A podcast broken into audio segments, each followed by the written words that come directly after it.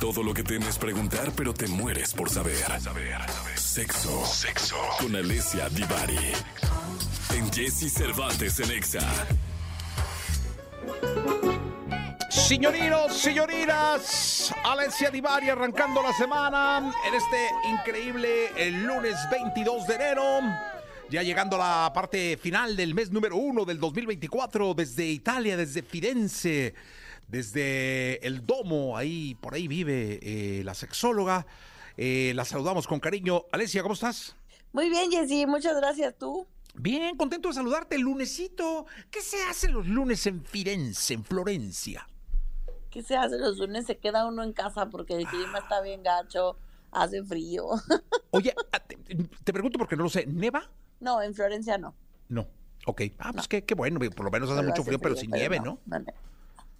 No, no, tienes que ir a la montaña o así. O sea, aquí eh, tendrías que ir a la montaña para que ya nieve, porque digamos que a Florencia la protegen eh, los Apeninos, que son las montañas que están aquí en Italia. Y entonces no, no alcanza, no hace el frío suficiente, no, no están las condiciones climatológicas. Es, ha nevado alguna vez en la historia de, de Firenze, pero, pero no, no es una cosa común. Oye, dime una cosa, ¿por qué se llaman Apeninos? No tengo idea. No, ¿cómo? Una italiana no tiene idea de por qué los Apeninos se llaman Apeninos. Aquí Janicita ya está investigando, ¿eh? No tengo idea por qué se llaman así. Oye, no, deben haber sido unos vatos, ¿no? Que descubrieron los cerros, unos guerreros. o Pues algo igual así. sí. Sí, porque yo dije No tengo Apeninos. idea. Pero sí, ahí te encargamos, porque a lo mejor tiene que ver con el sexo. A lo mejor, ahí luego lo busco. Porque ella Penini se llaman a Penini. Oye, vamos a hablar ahora eh, de un tema. Yo cuando me lo dijeron, lo primero que pensé fue, o sea, lo primero que vino a mi mente fue la palabra agresión, la palabra presión, eh, o no sé, como que no, no vino un tema, eh, vino un tema fuerte a mi mente y es trauma sexual, Sí. pero platícanos por dónde nos lo vamos a llevar este lunes. Pues mira, nos vamos a llevar un poco, o sea, la parte ahorita, definir básicamente y en palabras muy mundanas qué es un trauma y por lo tanto qué es un trauma sexual. Porque de pronto, am, estos últimos um, años, se ha empezado a poner muy de moda el trabajo con el trauma y el trabajo con el trauma complejo y se habla de trauma en todos lados. Y me pareció interesante que pudiéramos hablar de, de este famoso trauma complejo a nivel sexual de la manera más sencilla y sobre todo hablar de los síntomas, porque a veces lo que sucede con el trauma es que no nos enteramos que vivimos un trauma o algo traumático, algo fuerte, como bien dices.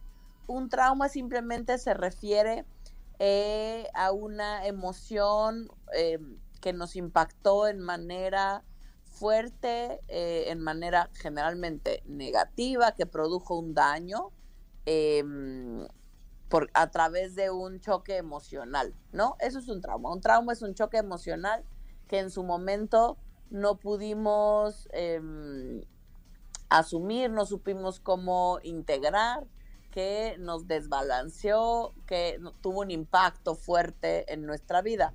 Estereotípicamente cuando se habla de trauma sexual, la gran mayoría de las veces viene ligado a temas de abuso sexual. ¿m? Eh, y muchas veces, por ejemplo, tuvimos algún tipo de abuso sexual infantil y ni siquiera lo recordamos, no nos acordamos, no, no es algo que tengamos presente, pero en nuestra vida adulta tenemos una serie de síntomas o de características em, en el terreno sexual que decimos, ah, caray, o sea, como cuando empezamos a ponerlos juntos, em, digamos que nos puede dar información acerca de si en algún momento de nuestra vida algo lo vivimos como un trauma sexual. ¿no? Siempre, en una gran mayoría de veces, el trauma sexual puede venir de la infancia.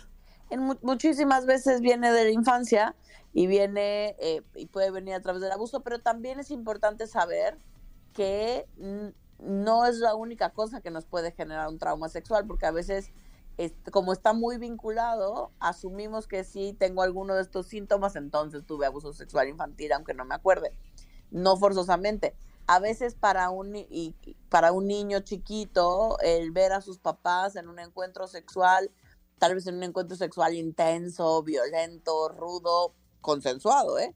Pero que el niño chiquito no tiene la capacidad ni la información eh, para entender esa imagen, en ese niño puede generar un trauma. ¿no? Entonces, para poner un ejemplo de algo que no forzosamente eh, un adulto viviría como un trauma, ¿no? pero que un niño sí puede vivir como un trauma. Oye, aquí nos preguntan, eh, Divari, aquí nos preguntan que si, bueno, textual, lo, lo dice Alfredo, si un niño ve teniendo sexo a sus papás y escucha, eh, ¿le parece una acción violenta? O sea, ¿puede esto generar un trauma?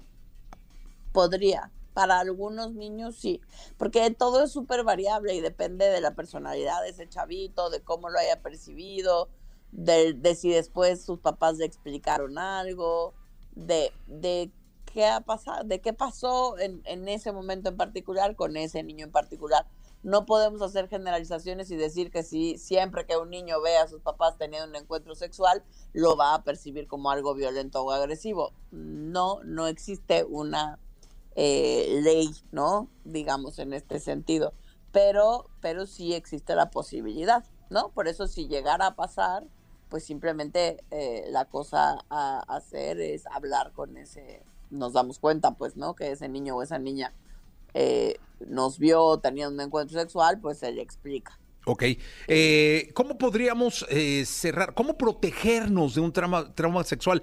Porque me imagino que incluso ya de adultos puede haber una decepción que genere un trauma sexual, un mal funcionamiento que genere un trauma sexual, el que tu cuerpo no te guste puede generarte un trauma sexual, creo.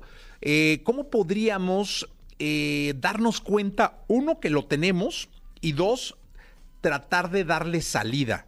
Ok, mira, algunas de las afectaciones más comunes son, por ejemplo, evitar o tener miedo o mucha o falta de interés en el terreno sexual. Em, aproximarnos, es decir, acercarnos al tema sexual o al sexo como una obligación o un deber. Hacerlo porque tengo que, pero no porque me gusta, no porque siento placer.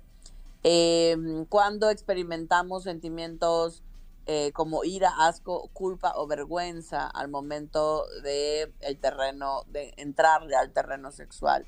Cuando no logramos eh, sentir, ¿no? Sensaciones físicas o excitarnos. Mm, cuando, por ejemplo, también otro síntoma súper común es cuando nos sentimos distantes o no presentes durante el sexo. O sea, que es como si mi cuerpo está ahí, pero mi cabeza no está ahí, pero es como está, a mi cuerpo le está pasando algo, pero yo no estoy ahí. Que eso técnicamente se llama disociación. En palabras mundanas, no me siento presente. Em, cuando estamos en un estado de hipervigilancia, ¿no? O en, esta famosa que nos sentimos en alerta em, durante el momento sexual, cuando tenemos, em, que a veces no sabemos ni por qué, pero empezamos a tener estas sensaciones o pensamientos o imágenes sexuales súper intrusivas, ¿no? Que no nos dan vida, que de pronto alguien me toca y yo, en, cuanto alguien me toca o empiezo a tener un encuentro sexual o busco un contacto sexual, me vienen imágenes o sensaciones, em, digamos, intrusivas y por supuesto perturbadoras, es decir, que no me hacen sentir bien, em, que pueden ser especies de flashbacks en algunos casos. Em, o también comportamientos sexuales compulsivos, ¿no? Cuando no puedo parar, eh, cuando la única cosa en la que puedo pensar es en que quiero masturbarme o que quiero tener un encuentro, em, o cuando me pongo en riesgo de manera eh, frecuente. Em, y por supuesto, un síntoma muy común puede ser el dolor vaginal en el caso de las mujeres o dificultades para alcanzar el orgasmo en el caso de cualquier persona. Eh, estos son los síntomas más, más comunes, ¿no? Con los cuales, si, si tenemos alguno de estos síntomas, si vivimos alguna de estas situaciones, lo que, hay, lo que toca hacer, por supuesto, como siempre decimos, es pedir ayuda de un profesional. Sí, ¿puede, ser, eh, ¿puede ser un sexólogo aquí, en este caso? Claro, ¿no? Por supuesto, idealmente tendría que ser un sexólogo clínico, Em, que nos ayude a acomodar esta situación, esto que vivimos, porque lo que es importante decir es que tiene solución, que haber sufrido un trauma, que haber vivido una experiencia fuerte en nuestra vida no es sinónimo de, em, eh, ¿cómo se dice? Que, o sea, no tenemos que vivir con él por el resto de nuestros días, pues, ¿no?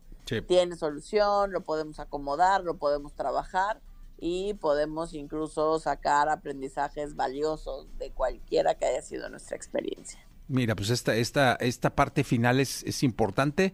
Todo tiene solución siempre y cuando se trate de la manera adecuada y en el tiempo adecuado. Divari, gracias. Al contrario, nos escuchamos el miércoles. Manden sus dudas. Manden sus dudas. Alessia Divari con nosotros. Es lunes, lunes 22 de enero. Vamos a continuar con este programa.